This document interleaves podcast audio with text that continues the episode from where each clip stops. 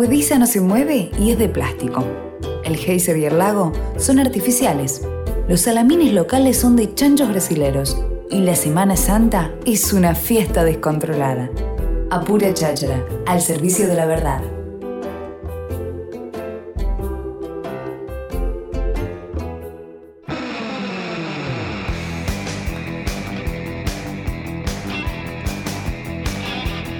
Lo único, lo único ¿Lo que me faltaba para, la, la- la- la- eh, para lo gris que se está viendo afuera Despacio con lo que diga. es que Es el que- señor Martín ¡No! Rosito me compare con Radio Tandil con Radio Nitro. Es lo mejor que pudo haber pasado en el No, día. yo nunca lo comparé, yo dije que fue. Ay, ay, era un piropo, tío, No, para no, mí. yo dije que fue el segundo mejor lugar donde trabajé. El segundo Ah, mejor. ah, se corrigió. No, lindo. lo dije así. Usted no, ustedes no escuchan, lo dije así. No, Fue el usted- segundo mejor, el Eh, primer mejor lugar donde trabajé fue en la Rock and Pop en Mar del Plata. Ah, ¿listo? ¿Y este bueno. cuál sería? ¿El tercero? Y esta es mi casa.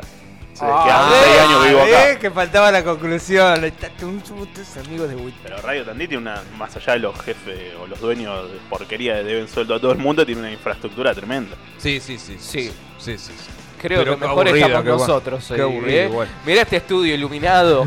Che, le mandamos un gran saludo al señor Mauri Martínez, que en este momento me acaba de mandar una foto con la gorra de Radio Nitro, que alguna vez hubo, supo adquirir, Sí. eh, grabando un jingle, ¿eh? ¿Otro? De Radio Nitro. Ah, no, el Va. que nos- Claro, se viene un jingle eh, re zarpado, ¿eh? De la mano de un gran músico como Mauri Martínez, que vamos, o sea, está buenísimo tener un Qué jingle de la radio, Mauri. man, o sea, Radio No desafiemos Nitro. a la suerte y vayamos a la entrevista, pues. Hoy sí, No porque todo puede pasar. larga. me gusta eso que dice, porque me parece, me, me hace acordar a Game of Thrones.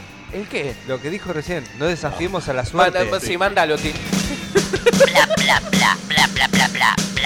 Charla que charla, charla que charla, charlo vos, charlo yo. Charla que charla, charla que charla, charlo, yo. Hoy chachareamos. Hoy chachareamos con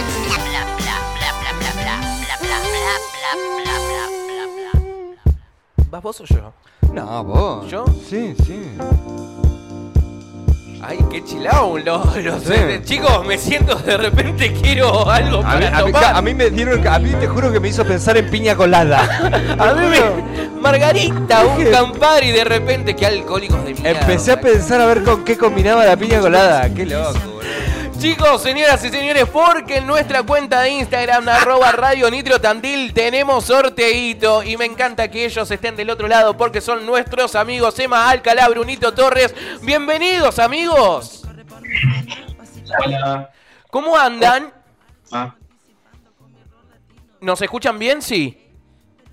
¿Y ahí se escucha bien nosotros acá? Sí, es que sí, sale perfecto. Che, me gusta mucho el fondo que tienen, ¿eh? Sí, sí, Como sí. que eligieron el lugar para estar. Mm. Lo eligieron, ¿eh? De los estudios Alcalá, che. Mirá, eh, como qué linda casa, eh. Mirá. Mirá. No, claro, está mejor que la radio esa casa, sí, ¿eh? boludo, vamos a hacer- De repente queremos hacer radio desde ahí. Che, bueno, chicos, a ver, eh, lo decía recién, estamos en nuestra cuenta de Instagram haciendo un sorteo por haber llegado a, a tantos seguidores y cada día se van sumando más. Estamos regalando la última obra de Emma, que es, eh, forma parte, es la tercera parte de este tríptico, ¿no, Emma? Que, que organizaste, que ya viene el proyecto desde el 2019. Exacto. Bueno, primero buenos días a todos los oyentes. Un placer volver a estar en casa. Ah, che, eh, qué alegría verte ahí, Manu. Ay, hace mucho que no nos vemos, Emma. Es verdad. Boludo, aguante, aguante la nitro. Me alegra muchísimo que estén ahí laburando. ¿no? Los admiro, los escucho. Es re loco Bueno. y pará, Emma, te voy a interrumpir porque es re loco porque Manu es, está muy bueno lo que destaca eh, aquí el señor Acalá, porque Manu está en este lugar gracias a Gracias que yo a le Emma. pedí el Sí. contacto a Emma. Eh, es muy bueno, eh, no es un detalle menor, tal cual. Sí, te rebanco, Emma, gracias. Ahora tengo un gestor cultural, Lucas. Mm. Y estamos todos acá, ¿viste? Al fin y al cabo todos terminamos... No, todos terminamos re juntitos. Y gracias a vos, Emma, tengo un sueldo ahora todos los meses.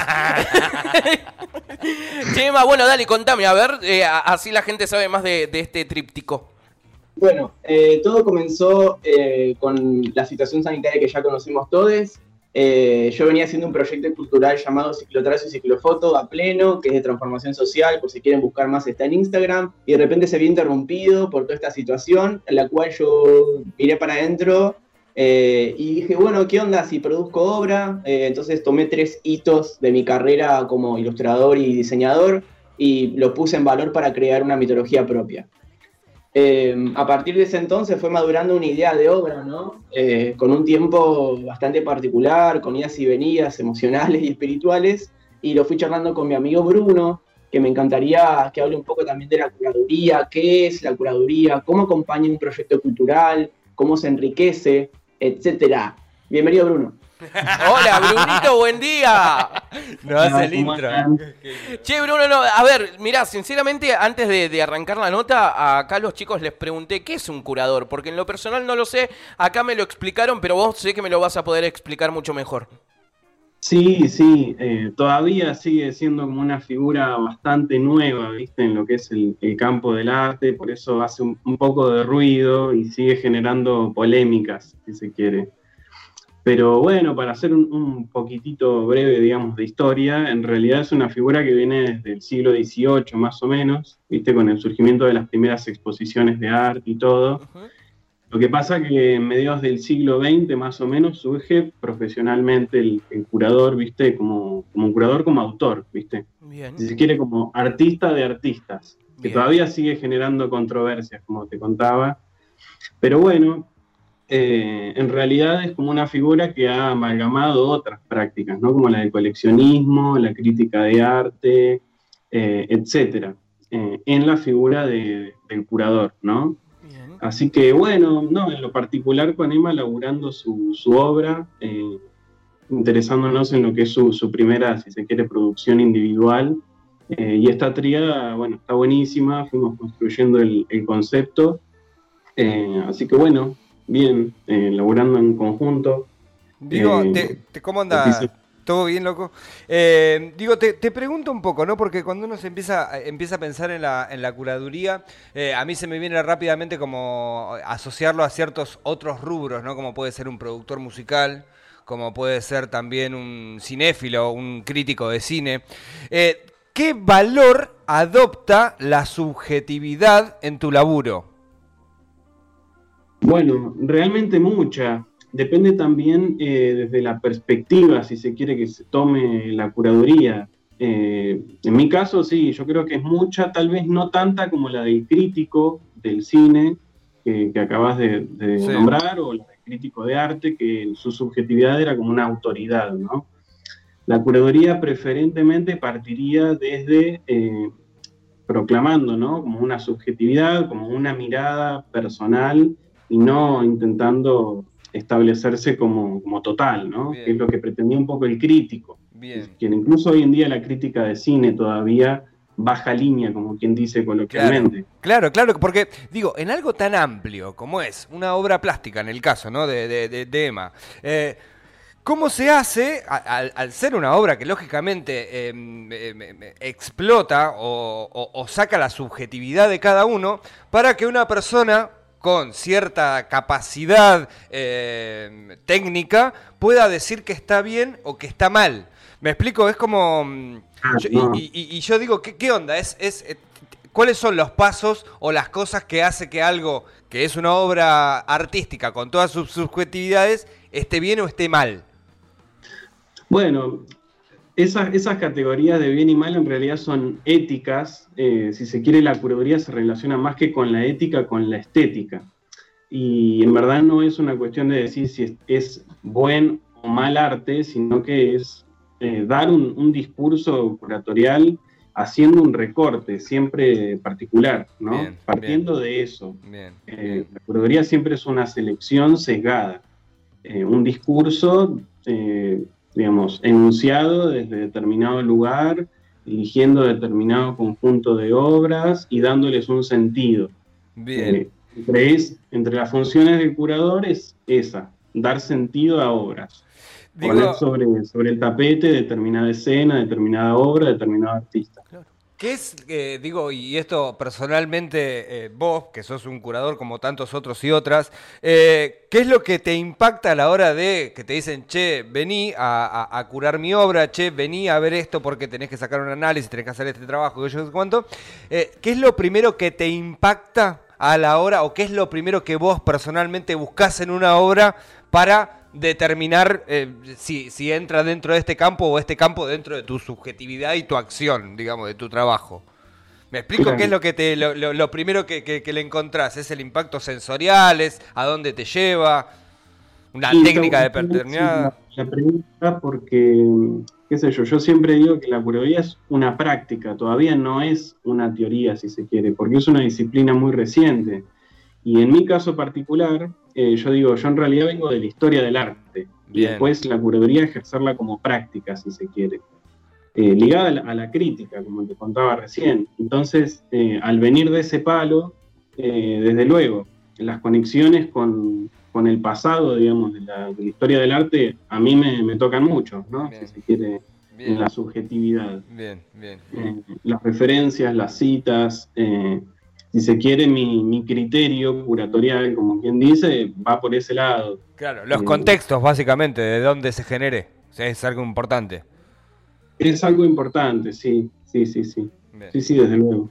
Brunito, Emma, eh, sé que solamente no trabajaron ustedes dos, sé que también estuvo Gonza Gianotti. Eh, ¿Cuál fue, Emma o, o Bruno, el que quiera contestar, el equipo que se ha armado para, para realizar estas obras? Bueno, eh, primero mencionar eh, eso, la cuestión de los equipos, ¿no? La cuestión interdisciplinaria, cuando uno a- asume como el, rol que le, compete o, lo que lo está atravesando y puede transmutarlo o puede plasmarlo en un, en, un grabado, en mi caso, en una serigrafía, eh, viene, viene de un lugar, ¿no? También viene una mitología propia. Entonces, lo que hice fue tomar la experiencia que tuve en, lo- los proyectos de transformación social y hacer equipos fundamentados y, y también en- pensando en, la experiencia del crecer. En un principio tomamos valor con una fotógrafa, imprimimos con el galpón serigrafía de Fede Pozzo y Romarchini. Eh, después se fue sumando otra fotógrafa más. Eh, después, justamente, tomamos valor con la obra de Gonza Gianotti, que es un artista de la- de- que vivía en Olavarría, ahora está viendo, tenemos la suerte que esté acá en Tandil. Y así sucesivamente fue creciendo el equipo hasta que llegó Bruno y por ahí dio como el broche de oro, ¿no? El sentido, como decía recién, estético, práctico y sobre todo fundacional. Porque me parece que es como que empieza por, por terminar con ciertas logias que tenemos los artistas medias románticas y estar tan cercana a la obra que me parece que una persona como él, o una figura, mejor dicho, como él, nos hace tomar perspectiva, nos hace tomar conciencia sobre el presente que cada uno está produciendo. Te- perdón, perdón Emma, perdón Emma, porque dijiste algo que me parece que es im- importantísimo destacar. Esto de, de- de sacarnos el romanticismo en el arte y no entenderlo como fabricar arte, que, que el fabricar arte está bien también. Porque siempre los artistas tienen esto de, uy, me vendo al sistema y que qué sé yo y que qué sé cuánto. Y digo, hay una manera de eh, poder vivir de lo que a uno le gusta hacer. Y esta es una profesionalizar el espacio. Claro. Y esto tiene que ver con profesionalizarlo, ¿no? Curadoría, equipo de trabajo, eh, eh, como bien dice la- el, el- el equipo interdisciplinario, de que cada uno se ocupe de lo que debe a la hora de generar un producto, como en este caso el arte plástico, ¿no? Tal cual, boludo, aparte también es dejar el tema de, de- de los roles por sí mismos, ¿no? Bueno, eh, una persona hace solamente lo- a lo que se estudió, diseño gráfico, listo, solamente puede hacer diseño. Entonces empezás a abrir un poco más la cabeza y empezás a entender que el arte al fin y al cabo son aplicaciones sensibles, boludo. O sea, allá atrás ves dos violas, yo no soy músico, pero soy cara dura. Entonces me esa clase de cosas, ¿no? Eh, para mí está bárbaro empezar a hablar sobre disciplinas como aplicaciones y no como definitorias eh, y estáticas. Tengo una pregunta. Manu, tengo una pregunta. A ver. Y es para Bruno. Uh, ¿querés que pongamos y es- cortina y de es para- tensión? y es ¿Qué querés para- que haga? Es para Bruno como, eh, como curador. A ver, a ver. Eh, Prepárate, Bruno. eh, eh, es para Bruno como curador y sociólogo. Bien. O sea, Uh, imagínate, ¿eh? Responsabilidad. Bruno, ¿por Uy. qué los artistas plásticos contemporáneos Sí. y, juve- y jóvenes odian a Milo Lockett? Uh, Uy. Tema controversial y que da para hablar un largo rato. Bueno, eh, qué sé yo. En primer lugar, yo creo que hay un, un odio importante, si se quiere, de un sector de- del arte contemporáneo, ¿no? Pero lo cierto es que eh, para, ya sabemos, si se quiere, lo negativo hacia dónde apuntaría, ¿no? Eso, pero lo, lo positivo es que en realidad el chabón, eh, a mi parecer, es un gran gestor, al fin y al cabo. Y un gran gestor de su imagen. Es decir, se mueve muy bien en el mercado del arte, Mir Lockett. A ver, como tantos y tantas otras y otras. Y, ¿no? Me, me parece que es importante recalcar eso de, de Milo Lockett. Y después que, bueno, desde luego, eh, en lo que es la dimensión, si se quiere, estética de su obra, eh, vuelve un poco a, a lo naif, a- al arte infantil, si se quiere, co- eh, aspectos que ya se, se reivindicaron ya hace más de un siglo. Entonces, en ese sentido, no es para nada vanguardista o nuevo, eh, pero bueno, garpa, si se quiere. Garpa, Garpa. garpa. Sí, Garpa. y qué lindo tener uno en- colgado en tu casa. querido, querido Emma, querido Brunito, para, para ir cerrando, ¿qué es lo que estamos regalando que vamos a sortear el próximo viernes 16? ¿Qué es lo que se puede llevar la gente, Emma? Eh, estamos regalando una obra original eh, por un equipo hermoso, eh, interdisciplinario, como dijimos. Son 50 eh, originales, o sea, son numeradas y filmados. Va a tener una copia original, no hay otra en el mundo igual.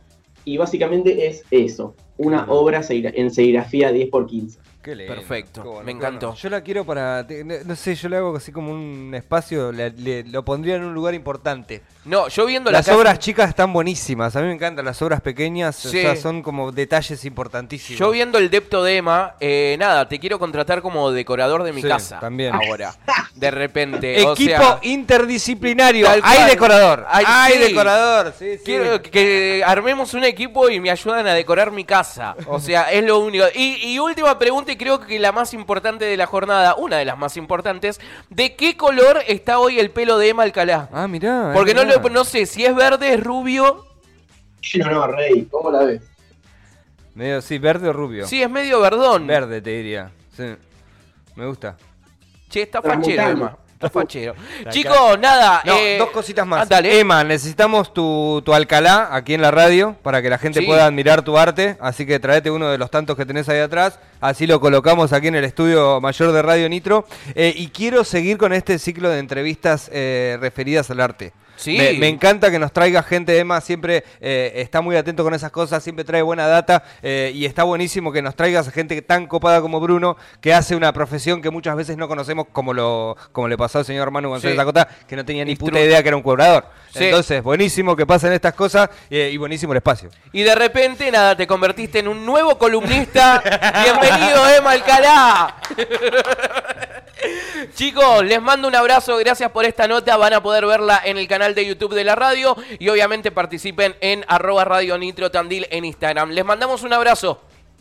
Dale, Dale, un abrazo. por ahí. Gracias. Chau, chau. Así pasaba Emma Alcalá y Brunito Torres, señoras y señores, nuestros amigazos que nada, Ah, la pasan re bien con estas cosas. hay, hay regalito ahora mismo en Instagram. Porque son gente profesional. Vos Sí. alguna vez en tu vida, si no hubieras hecho radio, Manu González Acosta, Sí. ¿hubieras pensado que ibas a hablar con un curador? No, No, la verdad pero es que no. pero la, verdad es que no. La puta madre. Eh, y esto es lo bueno, esto es lo bueno de la 96.3, es lo bueno de Radio Nitro, carajo, mierda, carajo. Che, gente, 18 minutos de las 12 del mediodía, ¿estamos bien? Sí, hasta mañana. Ah. Tenemos que cortar la radio. No, no. Oh, sí.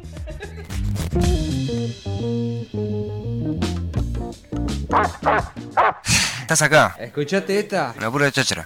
Era, fue bueno que lo dije. Cháchara. No, no, no, no, no. Así no, torpe. Yo soy un experto. Te enseñaré cómo hacerlo. Pura cháchara. Pura cháchara.